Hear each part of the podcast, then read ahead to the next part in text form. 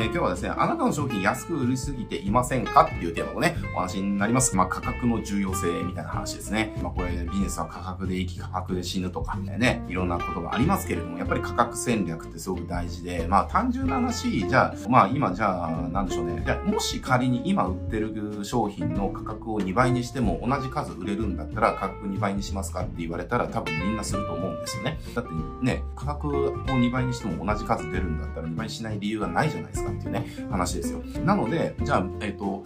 逆の質問で、じゃあ今の価格の半分にしても売り上げが変わらないんだったら価格はそのままにしますか？それとも半分にしますかって言われたら多分下げないと思います。えー、下げないですよねって話だって、価格下げても出る数が一緒だったら価格下げる理由がないじゃないですかっていう。で、まあこれ何の話してるかっていうと、まあ今日のね、テーマ通り、要はあなたが売ってる商品の販売価格って本当に適正なのかどうかっていうところですよね。必要以上に安くしちゃってないっていうところ。えー、そこを、あの、ちょっとね、今日はお伝えしたいなと思って動画で喋ってます。で、これなんでかっていうと、やっぱり大抵のビジネスってやっぱり、なんだろうな、必要以上に安く売っちゃってるっていう部分があるんですよね。まあ、これもちろん戦略的にそれをやってるんだったらありなんですよ。だ例えば単品のね、定期通販とかでやってるんであれば、あの、まあ、コピー商品的にも競合と同じ、ほぼ同じものを同じ戦略で売るみたいなことやったら基本的には競合よりも安くしないと売れないので、まあ、あの、それが、要はビジネスのその戦略だったらいいですよ。戦略だったらいいけれども、でもそうじゃなくて、じゃあちょっとじゃあ、なんだろうな、えっ、ー、と、じゃあこのね、ある商品をじゃあ1万円で売ってみますと、1万円で売ってみたけども、なかなか売れないから、じゃあこれ5000円で売ろうみたいな、5000円にね、安くしたらもっと買ってくれるだろうとか、いや、風な感じで価格を下げれば売れるって思い込んで下げちゃってる人があまりにも多い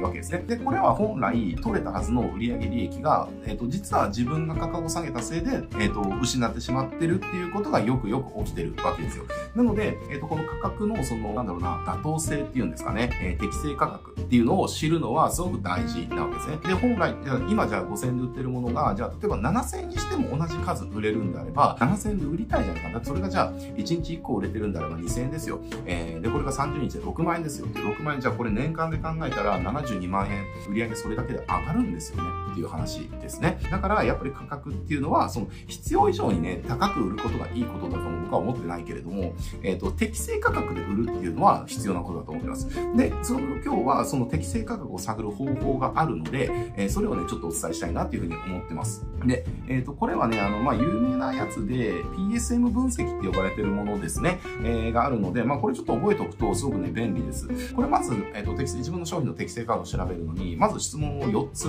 えっ、と、お客さんにしていきます。で、何の質問をしていくかっていうと、まず1つ目が、え安すぎて品質が不安って、えっ、と、感じる価格はいくらですかって感じですね。例えば、じゃあ自分のところが、じゃあ、じゃあ、の人が、ラーメン屋をやってて、じゃあ、この価格で大丈夫って思う価格っていくらって言って、まあそれが例えばお客さんが300円って言ったら、あ、300円って言っちゃうと逆に安すぎて不安で買わないっていうことが起きるんだって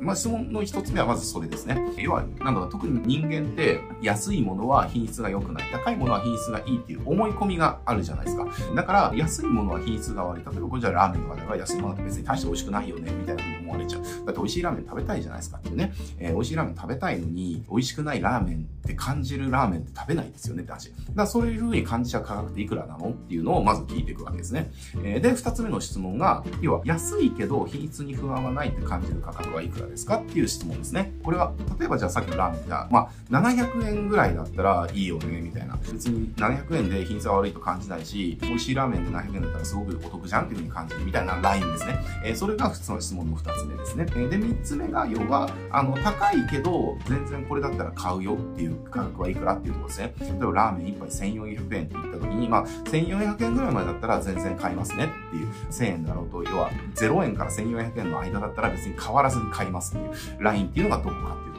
で、質問の4つ目が、逆に今度は高すぎて買えなくなるライン。すごくいいものはわかるんだけれども、この価格はちょっと無理だなっていう価格はどこですかっていうラインですね。で、例えばじゃあラーメンで、いや、2000円超えちゃったらさすがにちょっとね、みたいなね。ふうになったらまあ、あ、2000円以上値をつけたらまあ、価格で買わなくなるんだなっていう、どんな美味しいラーメンの価格で買わなくなるんだなっていうことはわかるという感じなんです。で、この4つの質問をしてって、この4つをこう付き合わせていくと、自分の商品の最適な販売価格っていうのが導き出せるっていうのが、まあ、この PSM 分分析みたいなものなんですね。で、えっ、ー、と、じゃあ今のやつを、えっ、ー、と、じゃあどういうふうにじゃあこう分析をしていくかっていうと、質問1と質問3を真ん中がどこかっていうことですね。要は安すぎて買わない、えー、安すぎて品質が不安だから買わないっていうラインはどこですかと。じゃあ例えばこれの答えが100円だとしましょう。で、質問3の、えっ、ー、と、じゃあ高くてもこの価格だったら全然買うよっていう価格はどこですかっていう、まあだから、えっ、ー、と、高値の上限ですね。えー、はどこですかっていう質問に対しての答えがじゃあ300円だとしたら、これ、えー、中間地点は200円。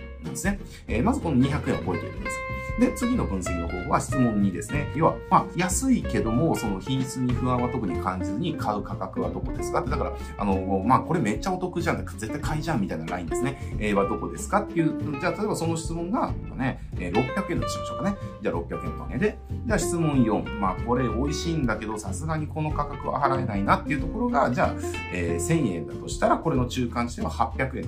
ますね。で、そこから、えっ、ー、と、今1と3を掛け合わせた、えっ、ー、と、中間値の200円っていうところと、2と4の800円。要はこれの、えっ、ー、と、真ん中のところの200と800だから500円かな。500円っていうのが、要は最適な販売価格になりますよっていうところですね。えー、で、これをやった時に自分の今の価格がいくらなのかっていう。で、もしその時に今の価格が400円で売ってるんであれば、あと100円上げても、えっ、と、出る数は変わらない可能性っていうのは非常に高くなるっていうね、高いっていうことになるわけですよ。えー、そしたら、要は、じゃあこれが、じゃあ、えっ、と、じゃあ400円で売ってたものが、じゃあ月間、えっ、ー、と、1000個売れてるんであれば、なんで40万円ですか ?40 万円の利益があるものが、これは50万円になるわけですね。これだけで。えー、っていう感じで、まあ、こういうやり方で、その最適な販売価格っていうのをね、一つ調べることができるので、ぜひ、あの、一回これ、あの、お客さんに、あの、アンケートを取ってですね、調べてみるといいですね。分析してみると結構面白い結果、えー、分かったりすると思いますので、ぜひやってみることをお勧めします。えー、この PSM 分析ね、詳しく学びたい方は、あの、もっと、あの、の詳細にあの、解説してるブルーキーとかね、あの、本とかもいっぱい出てるので、あの、そちら見ていただけるといいかなと思いますけれども、まあ、分析の仕方っていうのは今の4つの質問をお客さんにしてって、出てきた数字の、